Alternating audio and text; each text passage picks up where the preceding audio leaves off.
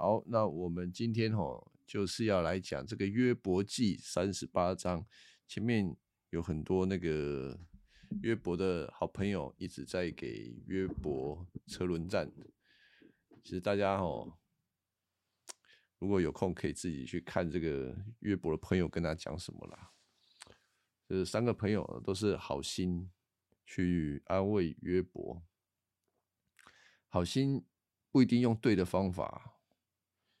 所以这个很需要被提醒，因为我们总是觉得自己是自己的看法是对的，然后用自己的方法去安慰别人，其实有的时候根本就没用啊。这个我们自己生活当中也常常遇到啊。你看到有人有问题的时候，我们就很很热心，想要去去跟他讲啊，你都唔通安尼啦，你都爱安尼啦，安尼一直个讲，一直个讲。又很爱讲，结果有一些事情发生在自己身上的时候，哎，换别人跟你讲了啊，我照了灾啊，我要讲讲，讲如果讲的话会改的话，人早就都完美了，不对不对？我们就不需要 耶稣了，大家都是完美的，讲一讲就好了，不可能啊！上帝对他自己所造的人，他清楚的不得了，人不是用讲的。就讲得来的，那到底要怎么弄呢？呃，上帝是用慈爱来吸引我们，使我们能够成长。那那个慈爱是什么呢？人先看到基督为我们所做的，以至我们的心被感动、被软化，才有可能甘愿的改变自己的心。不然看到讲啊，嘛是不好呀。好。那我们三十八章哈，就进到了这个上帝就出现了。前面整个三十七章就是他们都各说各话，上帝都沉默不语。上帝的沉默不语也让约伯痛苦。约伯哪里痛苦呢？他认为。他所遭遇的事情，他实在不明白，实在完全没有理由。他没有犯罪，没有做错事情，可是他的朋友呢，一直说你就是犯罪，你就是做错事情，你现在就是要悔改，上帝就会祝福你。当然，这种话跟撒旦讲的话是一样的，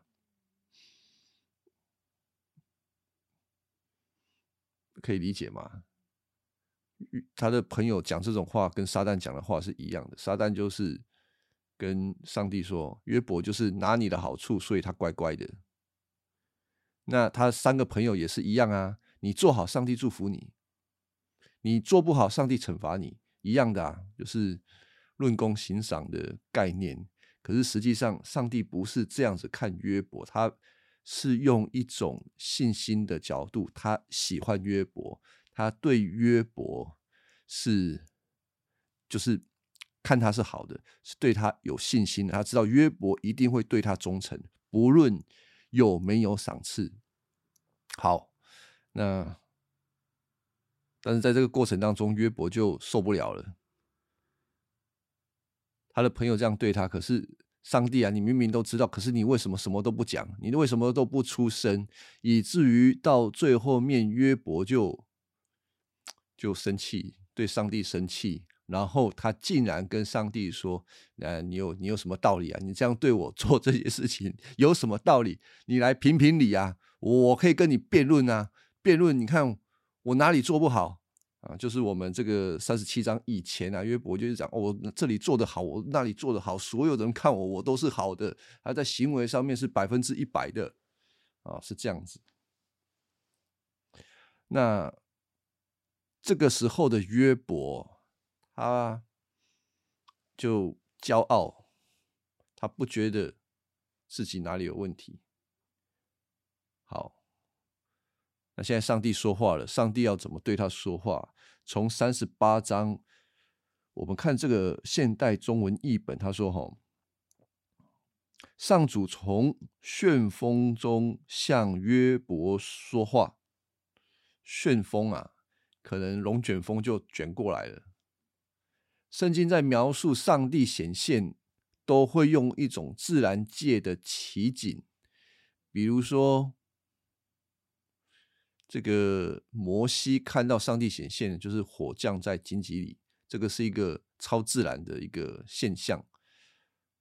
或者是神在西乃山降临的时候，会有风沙走石、天崩地裂、火焰、雷鸣这些东西，所以看到的以色列民就吓到，就吓到趴在地上。神的显现是一个令人可畏的，他是造物主，我们是被造物。所以哈，这个时候啊，神向约伯显现，也是在旋风，可能龙卷风很大，这样子就跑过来，在旋风当中对约伯说话。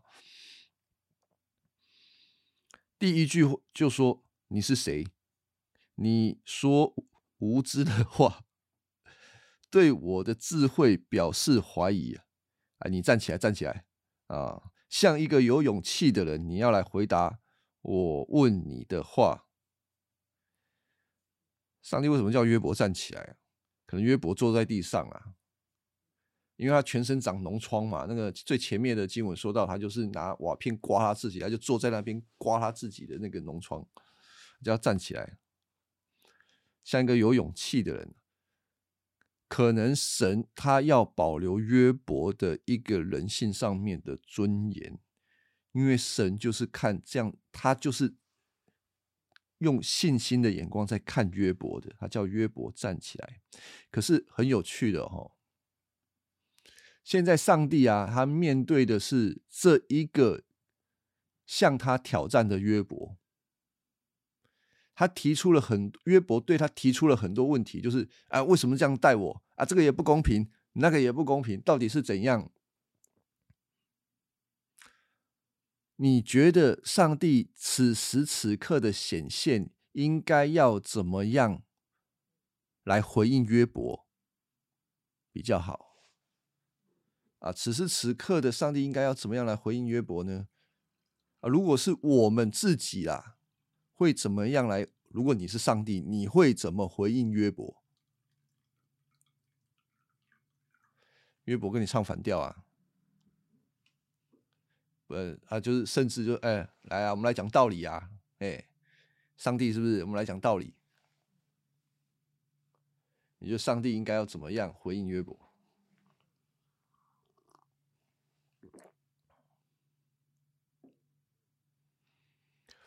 我我们可以做一个类比啊。今天我们跟小孩子的关系啊，跟小孩子。如果你的小孩子哈，直问你，他说：“爸爸，你为什么不给我买这个？你为什么不不给我买那个？你为什么不带我出去玩？啊，你为什么要叫我去上学？你为什么要叫我去洗澡？为什么要叫我去睡觉？你为什么要给我买这样子的衣服？我就不喜欢啊！你为什么要这样？为什么要那样？那你要怎么回应你的小孩？” 你觉得你要怎么回应你的小孩？当你的小孩就是开始问你说：“为什么这样？为什么那样？”你这个人做没有道理，我不喜欢，那怎么办？说我是你的父母。嗯。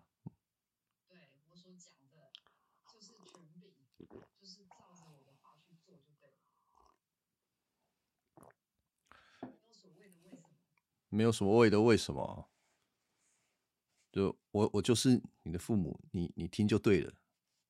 还有呢？还有哪一种啊？可能不是你自己啦，但是就是别人嘛，就是你都讲别人就好了，你不要讲你自己，讲别人比较容易。你觉你有还有看过哪一种回应小孩的方式？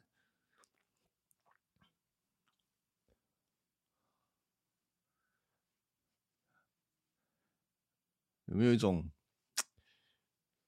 对小孩说啊，没有啦，哦，爸爸不是这样子想的啦，哦，爸爸其实很爱你哦，你如果真的要那个，爸爸也可以买给你啦，啊，你这样子是误解爸爸了啦！哦，爸爸绝对不是这个意思，不是这个意思哦。我礼拜天就带你出去玩哦。也有类似这一种的。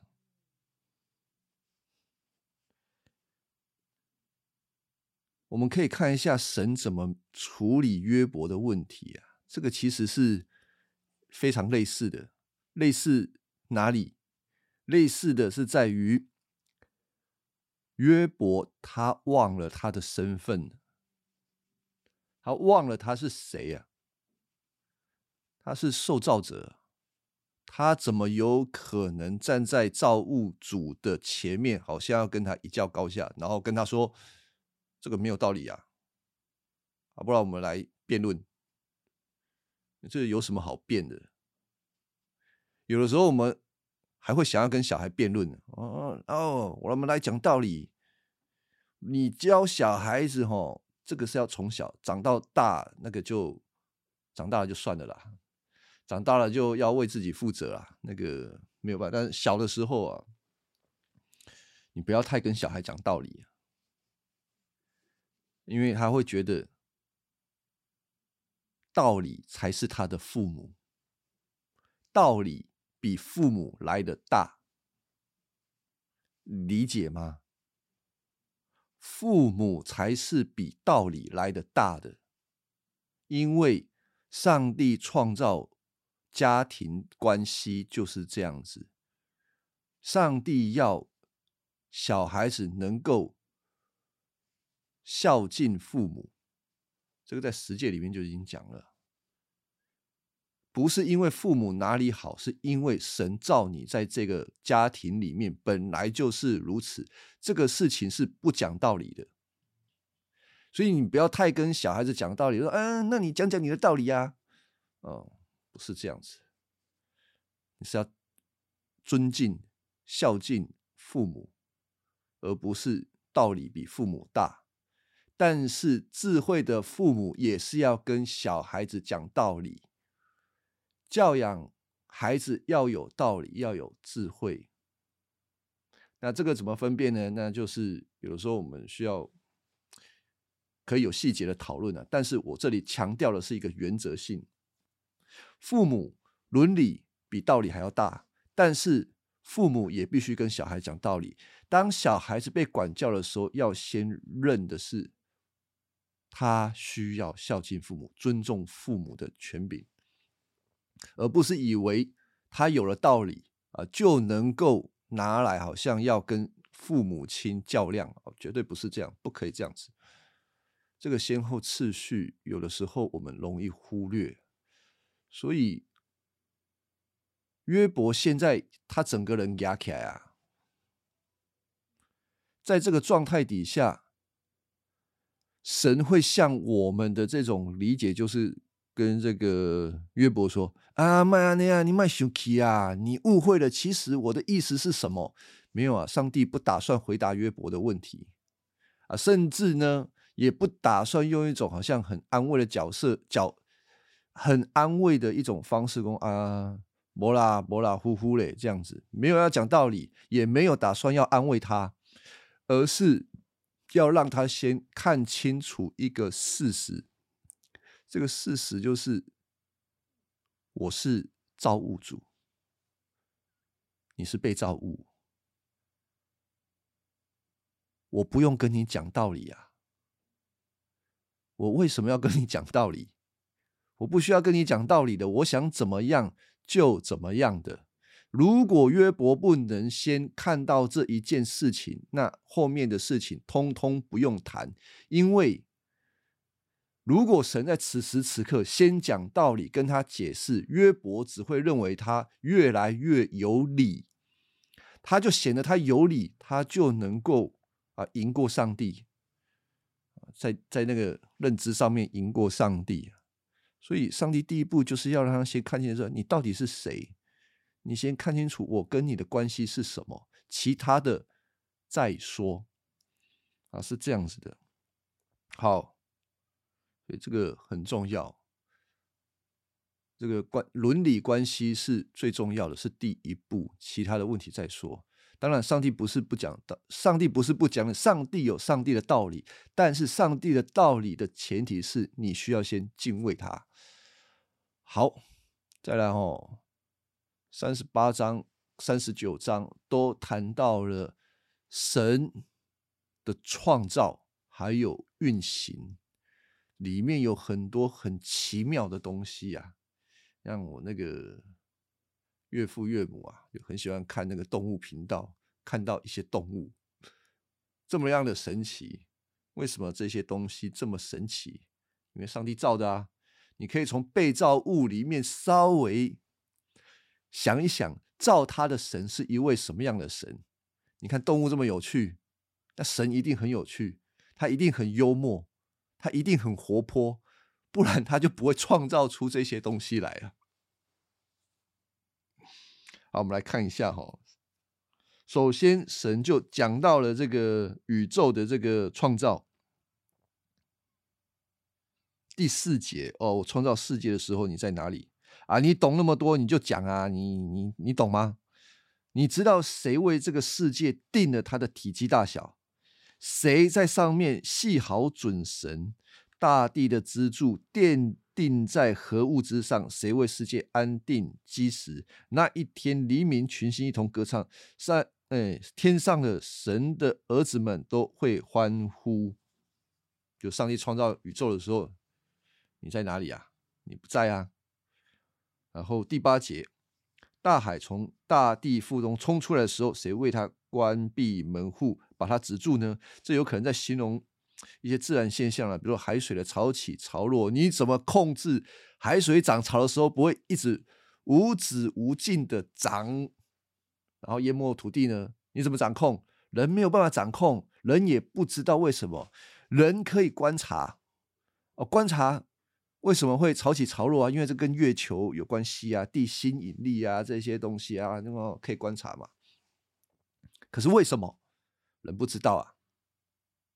啊，就是这样子，他只能说就是这样子，但是不知道原因，包括了地心引力，这个就是一个很有趣的事情。所有的科学家的很多科学的论证基础都是根据上帝已经设定好了自然现象，包括了地心引力这些东西，但是他们根本不知道为什么，为什么地球会有吸的力量，会把人吸在这个地表上？如果没有地心引力，会发生什么事情？所有东西都飘走了，就没有了啊！这个上帝的创造啊，我们再看一下第九节：云彩遮盖大海，把它包裹在浓雾中。我为海水定了界限，又拴了门。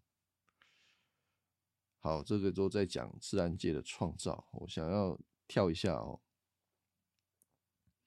他三十八章前半段讲创造。后半段从这个二十五节开始哦，他谈到了整个宇宙的运行是靠着神的托住啊，每一件事情，比如说谈到了这个太阳怎么出来，大雨、雷电这些东西都是神在掌控的，还有二十六节。谁降雨在无人居住的地方，在人烟绝迹的荒野？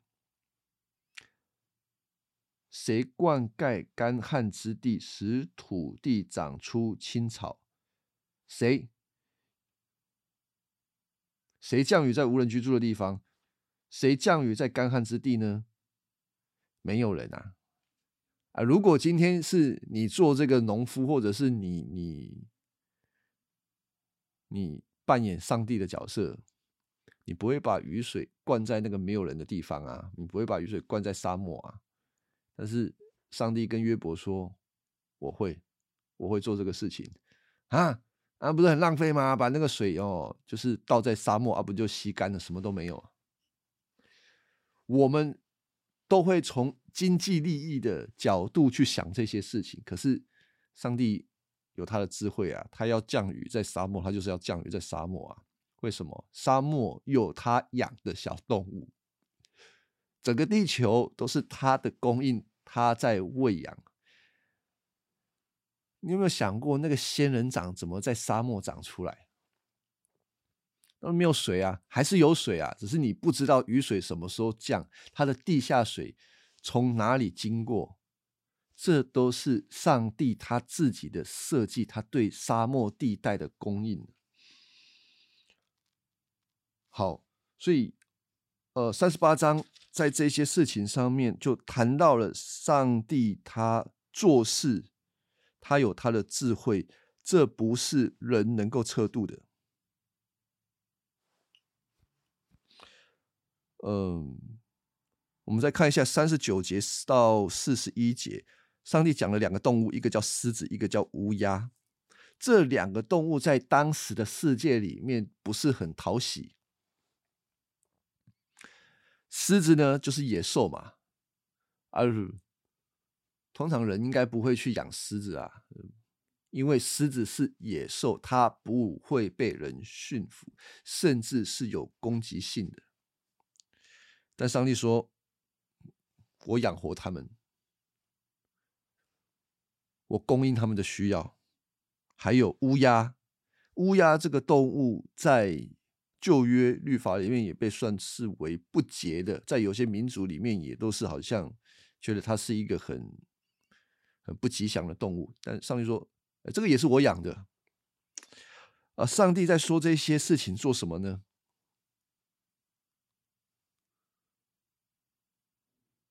上帝讲了一些人不会去做的事情，按照人的经济条件，人不会去做。但是上帝跟他说：“我会做。”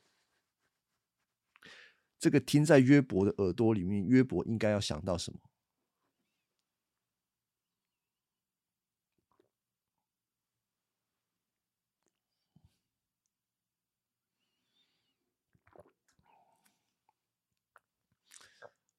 最。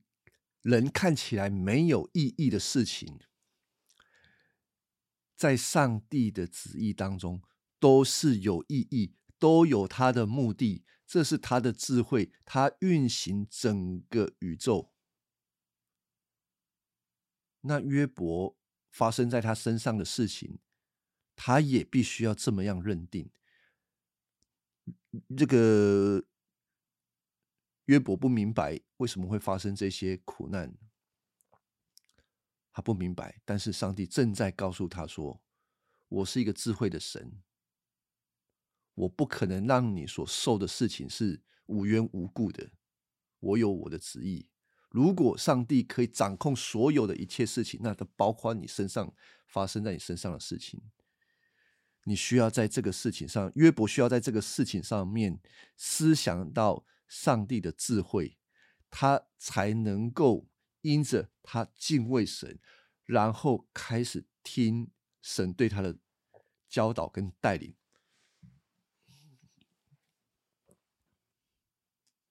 好，这个是三十九章啊，三十九章，嗯，神又讲了很多的动物，还有。很多动物我们不一一看啊，我们自己观察这个那个动物星球频道，我们就能够看到很多动物很奇妙的东西，然后来思想：诶，上帝为什么造这个东西？然后来思想神。那我们直接来看第四十章哈，上帝两次呃，就是两轮的对约伯讲论，中间有个停顿，停顿就在第四十章。上帝对约伯说：“约伯啊，你向全能者抗辩吧，你跟上帝争论。你现在回答我问你那么多的问题，前面问你那么多，这个动物你你你你你养的吗？诶，我还是来读一下好了，不然空空的。三十九章哦。”他就问约伯很多的动物的问题，他说：“你知道山羊几时出生吗？当然你不知道啊。你看过野鹿怎样生产吗？他们怀胎多久？他们什么时候生产？你知道吗？”约伯当然不知道啊。你知道他们几时蹲下，几时把幼儿生下来吗？他们的幼儿在荒野逐渐壮大，奔驰而去。不再回来，谁把野驴放走？谁解开？谁开解着他们的绳子。我把旷野给他们住处，使他们在使他们住在岩地，他们远离城市的吵闹，不受人驱使。山也是喂养他们的牧场。他们在哪里寻找青草的食料？野马肯为你服役吗？他愿意在你的巢边过夜吗？不是野马，是野牛啊！野牛当然不肯愿意为人服役啊！你能用绳子拉着它犁田吗？你能叫它在田里拖把拖把吗？你能依靠他的力气把出众的工作交给他吗？你能信赖他把你的收成带回家吗？那没有办法啦。然后又谈到鸵鸵鸟，鸵鸟骨刺正刺，但它不能像白鸽一样飞翔。鸵鸟下蛋在地上时，蛋得到土地的热气的温暖，它不晓得可能会踩碎或被野兽践踏。他带雏儿好像不是自己所生，也不关心自己的辛劳是否突然。好，讲到这个鸵鸟，鸵鸟是一个很有趣的动物。对上帝而言啊，就是给他很大的身体，但是它不能飞。然后又讲到马，马的健壮等等，谈了很多的动物都是上帝养的，他们的习性，他们如何生育，他们如何生存。如何在这个食物链当中一环扣一环？约伯，你明白吗？当然，约伯不明白啊，他就问约伯：“你明白吗？” 我不，我当然不明白啊。所以约伯说什么？四十章哦，第五节他说：“啊，我不，我不敢再说了，我我已经不说了。”但是此时此刻的约伯，他只是不说，他嘴巴讲不出来，可是他的心还没有完全的服啊。所以哦，上帝就给他第二轮，说：“哎，你站起来，你站起来啊！你像一个有勇气的人啊。”为什么上帝又叫他站起来？我我自己猜测，可能约伯又坐下去了，可能个苦累起啊，可能也许是腿软吧。就是上帝显现，他就腿软，就叫他再站起来。你像一个有勇气的人，你要回答我向你问的话，你想证明我不公道啊？指明你自己有理，指责我不对吗？你能像我一样强大吗？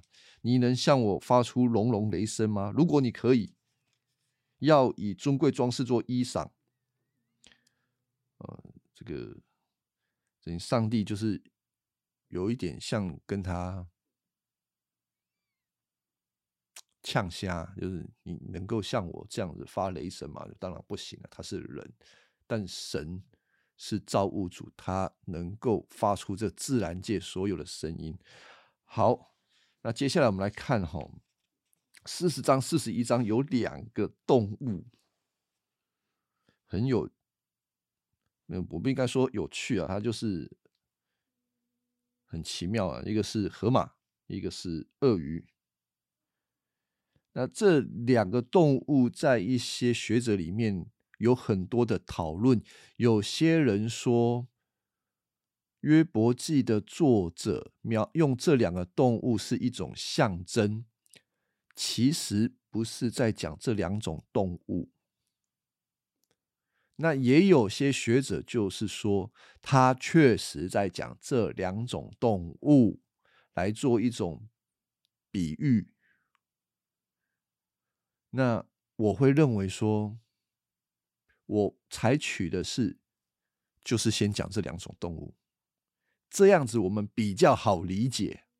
但这两种动物最后要指的东西叫做撒旦。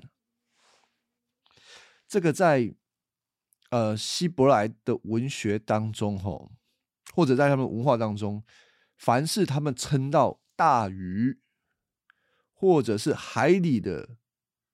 海里的这个怪兽啊，巨兽啊，都是在讲黑暗深渊当中的邪恶势力。黑暗势力就是直接讲，就是在指撒旦啊。那这也对应到约伯记的第一章撒旦的显现。撒旦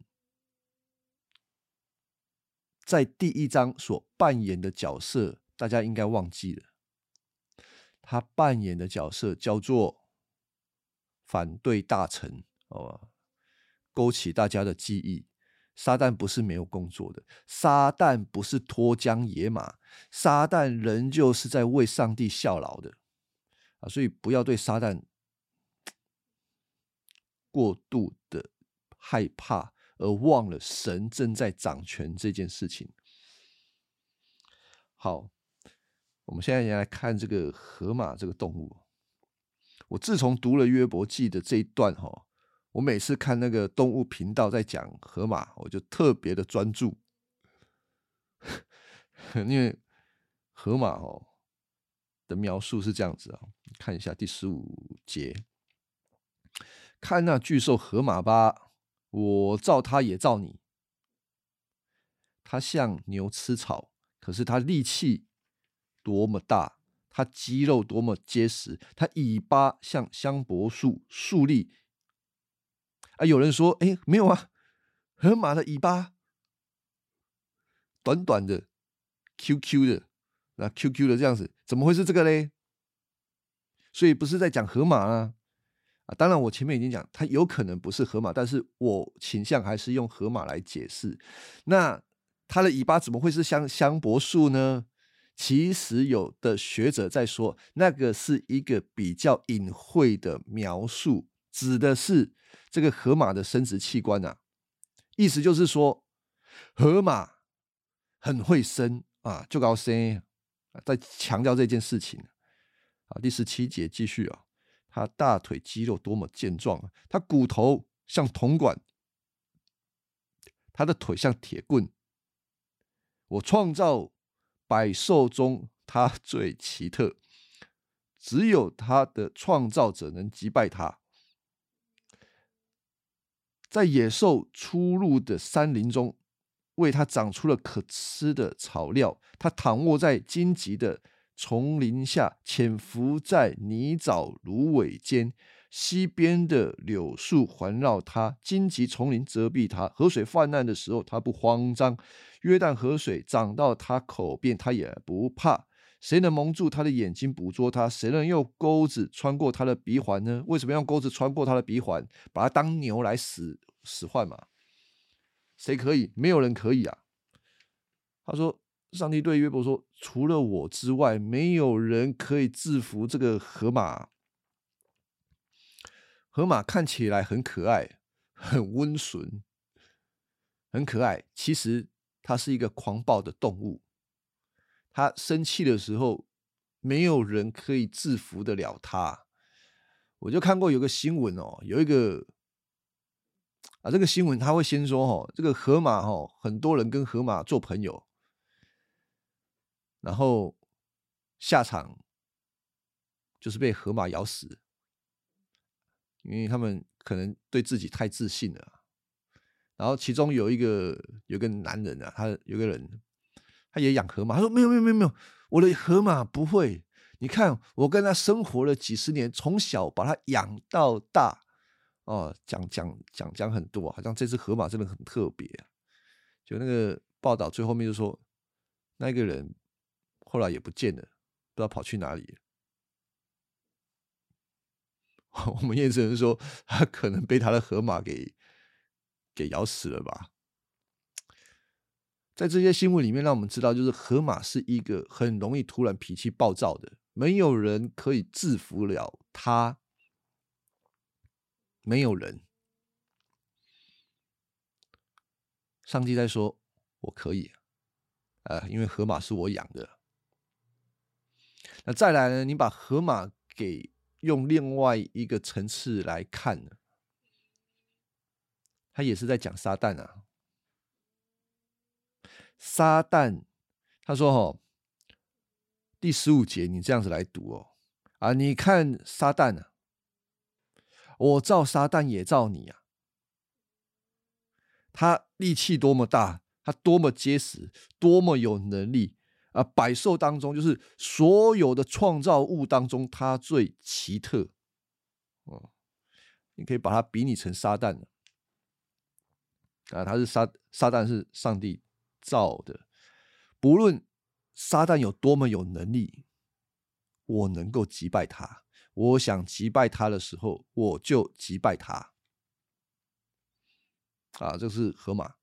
我们再看一下鳄鱼啊，鳄鱼基本上也是这样子啊。你如果从这个动物星球频道，你看那个鳄鱼，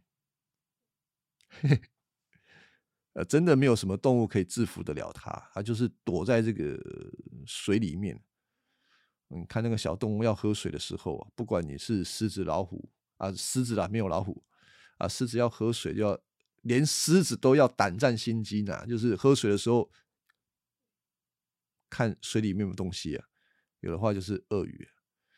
然后有些那个频道那看那个人啊，哦，养鳄鱼的，养鳄鱼的，然后表演啊，把他头啊放在鳄鱼的那个嘴巴里面啊，啊，那个真的是怎么讲？厕所里挑灯哦？什么叫厕所里挑灯？找死啊！这个咬下去就不用活了。所以鳄鱼是很。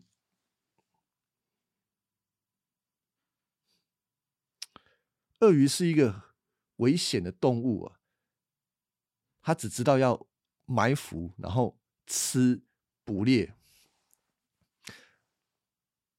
鳄鱼跟河马又是那个这两个又有这个关系啊，他们在同一个生活圈里面，所以那个鳄鱼跟河马常常打架。那当然吃亏的还是鳄鱼啊，嗯，鳄鱼会吃小河马，那河马妈妈就会把那个大河马把。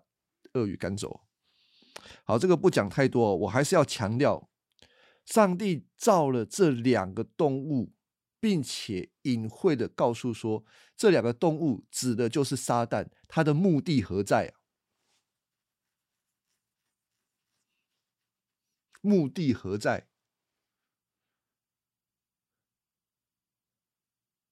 啊，你就想假想一下，然后上帝对约伯说。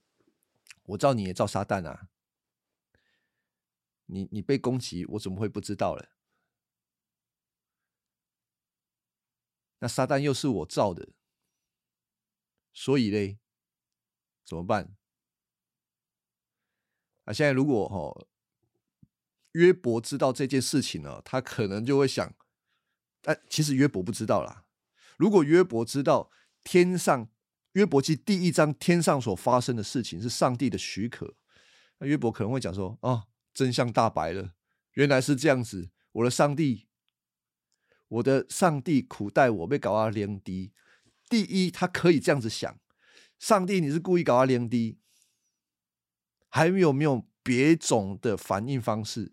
如果你想上帝是故意要来搞你的话，你就一辈子活在一种……受害者的身上，然后就上帝欺负我，上帝欺负我，他对我不公，然后你就会自怨自艾的过一生。有没有别的回应方式呢？如果上帝现在对你说：“我造你，我也造撒旦，你所发生的事情，我知道啊。”有没有别的回应的方式？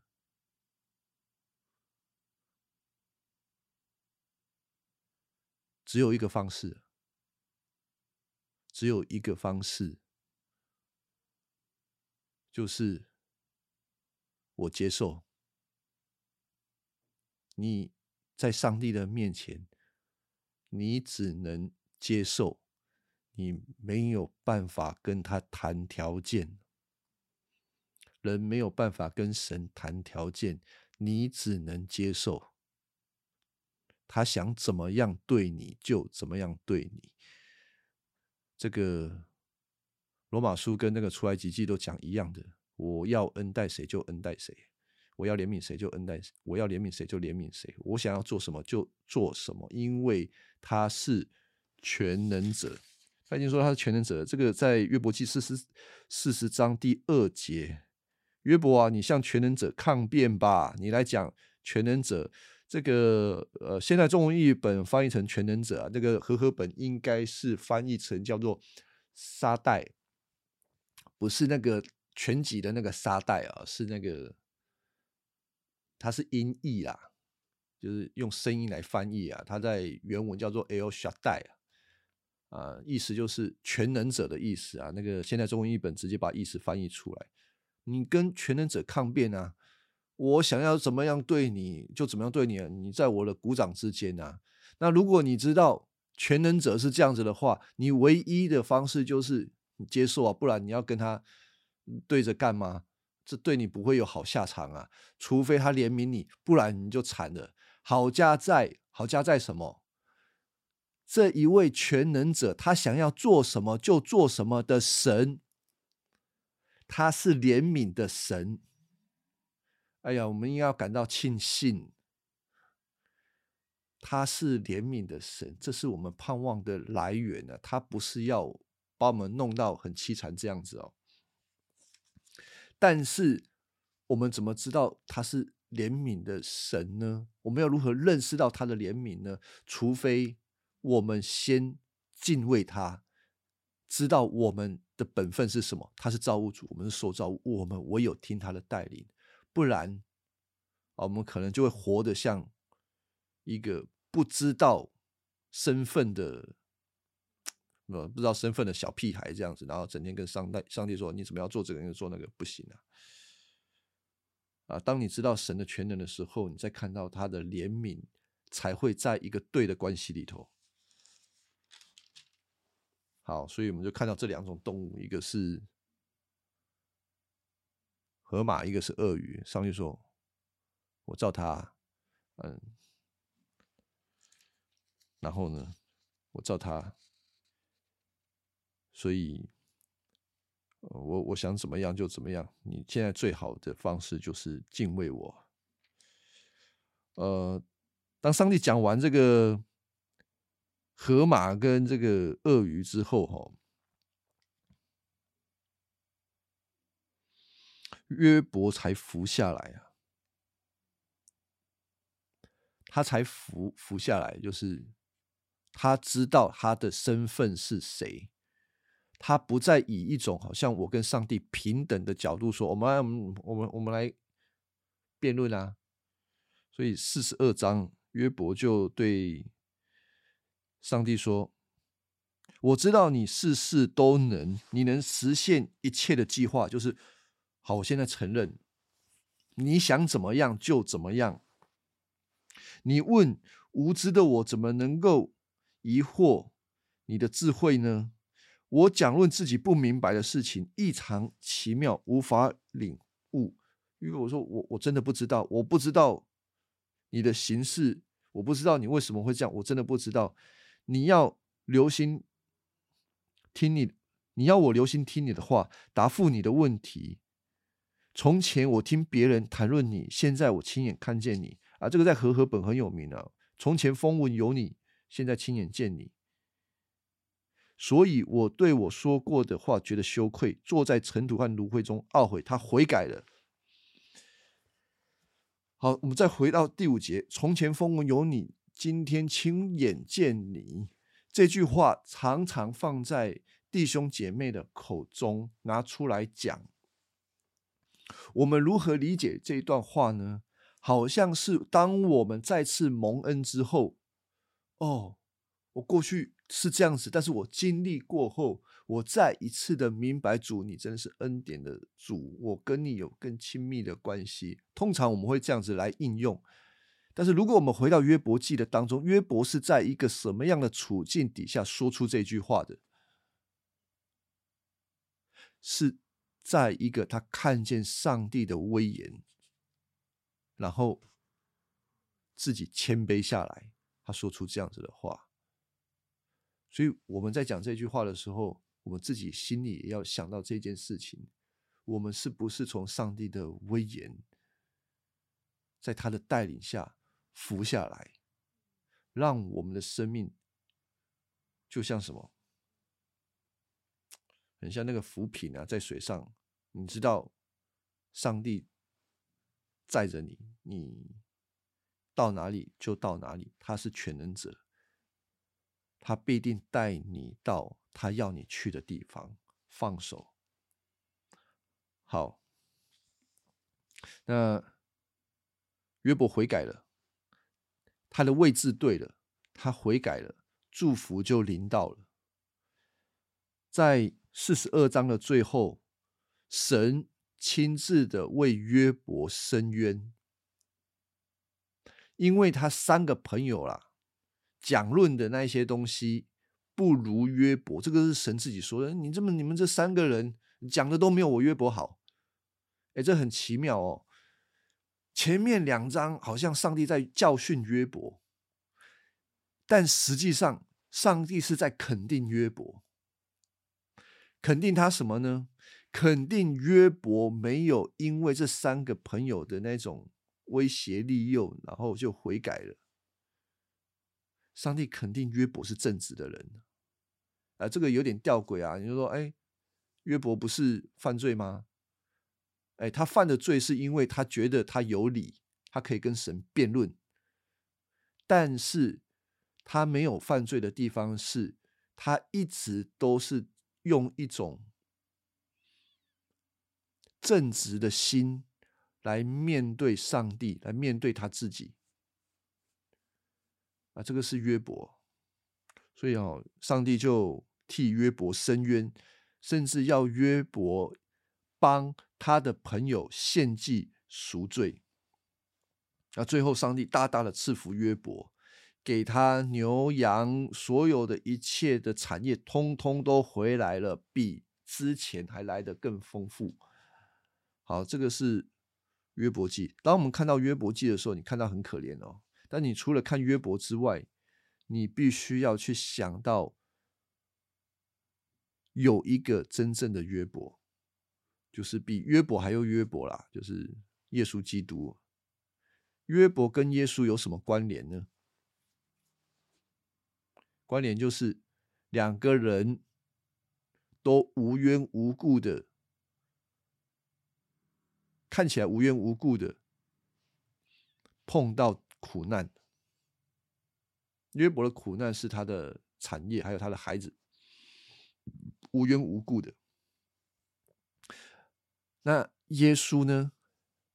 耶稣所碰到的苦难，就是他被他自己的百姓带到十字架上面被钉死。他被钉死不是因为他犯罪，他完全是一个无辜的，而他受刑罚却是为了我们的罪。整个约伯记最后要让我们看到那一位耶稣。无辜的为我们钉死在十字架上面，是为我们这些罪人献上一个赎罪祭。所以，我们除了看约伯记的时候，还要仰望基督的恩典啊！这是整个约伯记的那个，呃，怎么整个约伯记帮助我们怎么去看到耶稣基督的工作？使我们更理解耶稣他所面对的事情。好，还有这个，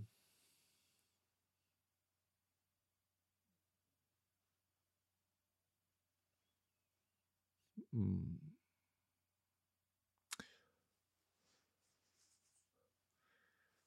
还有一个问题就是哈，如果上帝是有智慧的，大家可以想一下。你们如何看待我们身上所发生一些不明白的事情？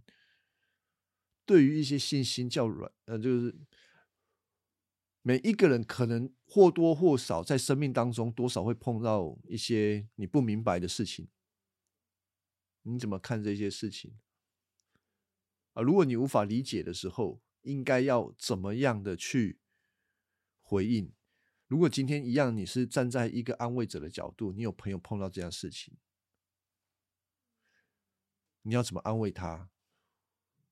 其实大多数不要说到有可能啊，有一种方式就是我们会劝他说：“啊，你就看开一点，啊，看开一点，呃，上帝会给你更好的。”嗯，啊，有人会这样子安慰人啊，就是你下一个会更好的，给你一个盼望。可是，真的下一个会更好吗？呃，或者是你这个盼望其实是虚假的？你怎么知道下一个会更好？所以，用这种方式在安慰人的时候，他会有一个问题，就是你现在所碰到的问题、碰到的苦难是没有意义的，苦难没有意义，你只需要专注未来，然后给你下一个更好的祝福。啊，不要这样子理解哦，苦难一定有意义的。我们基督徒不是像传统宗教里面好像一昧的要消灾解厄，而是在苦难当中去寻找到神所要给我们的意义。有的时候你不知道原因，但不代表没有意义。没有不知道原因，不代表没有意义。重点是，就是说，你可以不知道。但在苦难的当中，你会发现到你的软弱是什么？你会发现到你在什么事情上面没有依靠到神，那个苦难对你而言就有意义，那个苦难就会变成你刚强的一个原因。还有第二种啊，第二种就是我们可能会安慰，就是说啊。你所发生的一切事情，就是撒旦的作为啊！啊，撒旦害你的啊，所以我们要斥责那个撒旦啊，让把撒旦把斥责开啊，要把他赶离开啊！呃，不要有这种安慰，这种安慰实在很，你如果把它套用在约伯记上面是不管用的啊，因为撒旦的工作很有可能也是上帝的工作啊。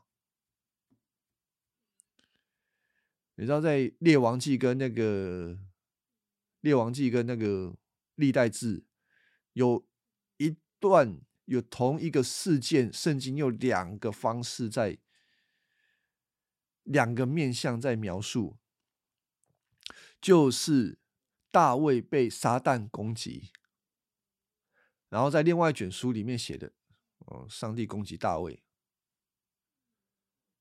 所以看起来好像是坏事情啊，就是上就简单就是撒旦攻击大卫啊啊，谁叫撒旦攻击大卫？上帝许可啊，那一定有原因的啊，不是上帝要捉弄大卫，而是神要在这个事情上显明出大卫的软弱，好让他可以在这个事情上面刚强起来啊。所以不要说哦，那个都是撒旦的作为，里面一定有意义的。我今天早上的时候讲了一个小故事，我觉得这个小故事真的很重要，大家再听一次。在森林里面有一只小鸟，它在它的树上筑巢，这个巢是它的安乐窝，它非常的满意它的巢，这个巢给它安全感，给它舒适感。直到有一天，哎，地震了，在摇，整个树在摇，为什么？它就往下面一看。哦，看到什么？有一个人在摇树，哎，哇，这些狼袭冲进来啦！我就好好的那边，你干嘛咬我啊？啊，就好吧，好吧，反正你拗不过那个人啊。他能做的是什么？就换一棵树嘛，他就找另外一棵更大的树，哈哈，那个更丰盛的树，筑了巢。结果那个人又来了，怎么摇，一直摇啊，就冲瞎了。哦，受不了啊，受不了，你也拗不过啊。他就换了下一棵树。哎，那个人怎么一直跟，一直跟？跟到他变成愤怒鸟啊，就是因为他不明白那个人的作为啊，而他唯一能做的就是换换一棵树啊，一直换，越来越远，直到他跑到一个山壁上啊，一个磐石穴里面筑了他的巢。哎，这个人就摇不动了吧？他不可能摇动那个山壁啊。好了，那结果发生什么事情啊？原来那片森林已经要被开开垦成为那个农田了嘛。开垦啊，要种植其他的东西了。如果那一只鸟啊，如果没有被那个人摇摇到别的地方的话，它有可能瞬间没有了窝，并且它可能在睡梦中就死亡了。除非那一只鸟到了真正可以让它永远安息的地方，它需要的是一个山壁不摇动的居所。那这个故事在告诉我们什么呢？有的时候，上帝在摇动我们啊，摇动，哎，醒一醒啊，你不要倚靠这个。所以，有的时候苦难来的时候，是让我们觉得啊，怎么会这样子？让你的生活，让你的整个生命感觉到一场震撼。他在显明什么？显明出原来你在依赖这些东西，但上帝正在用这个事情对你说：你所依赖的，他不能够真正的让你依赖，他不能真正的倚让你倚靠，他不能让你有真正的安息呀。除非嘞，啊，除非你依靠他。所以，我们生命当中常常是会想到说：上帝为什么不给我这个，不给我那个？或者是你已经拥有的东西，上帝最后却突然的把它抽走，啊，让你很痛苦，让你很痛苦啊！然后，也许你会像那只小鸟一样，为什么上帝跟我作对？然后就变成愤怒鸟。不，上帝没有要跟你作对，上帝是透过这个要告诉你，你此时此刻你得依赖我。你不可以依赖那些东西啊，是这样子。我们需要在这些事情上面学习，让我们的生活当中这项的事情肯定常常都有。我们不知道什么时候神会抽走一些东西，我们不知道我们很想要的那个东西到底神给不给，不知道。但如果我们把神放在我们生命当中的首要跟满足的话，不论我们有得到没有得到。或者是突然发生了什么事，我们都还是能够因着神与我们同在，我们的心就得到强壮啊，刚强啊，神是我们的依靠。我想这个是很重要的事情。约伯记也是在让我们看到这些事啊。约伯哈，他过去的依靠是什么？他的依靠就是他的好行为啊，他走路有风啊。所以他在别人的面前是可以值得骄傲的啊，他是一个大好人、大善人啊。那如果神把这些东西通通抽掉的话，会变成怎么样？突然约伯就震撼了，哎，不，这边到底是怎么一回事啊？奇怪啊，那个。但上帝跟约伯讲：“你只能靠我，你只能把你的生命、你的盼望寄托于我。”寄托我是一个慈爱、施怜悯的神。除此之外，啊，你没有任何的依靠，没有。所以有些基督徒他们会讲说：“哦，哎，我刚信主的时候什么都很顺哎，哦，祷告什么什么都有。可是基督徒做久了，好像就不顺了。哎，是上帝不祝福吗？不是上帝不祝福，而是真正的祝福现在才要开始。前面那个哈。”前面那个我当然也是祝福了，但是后面上帝为什么抽掉一些东西？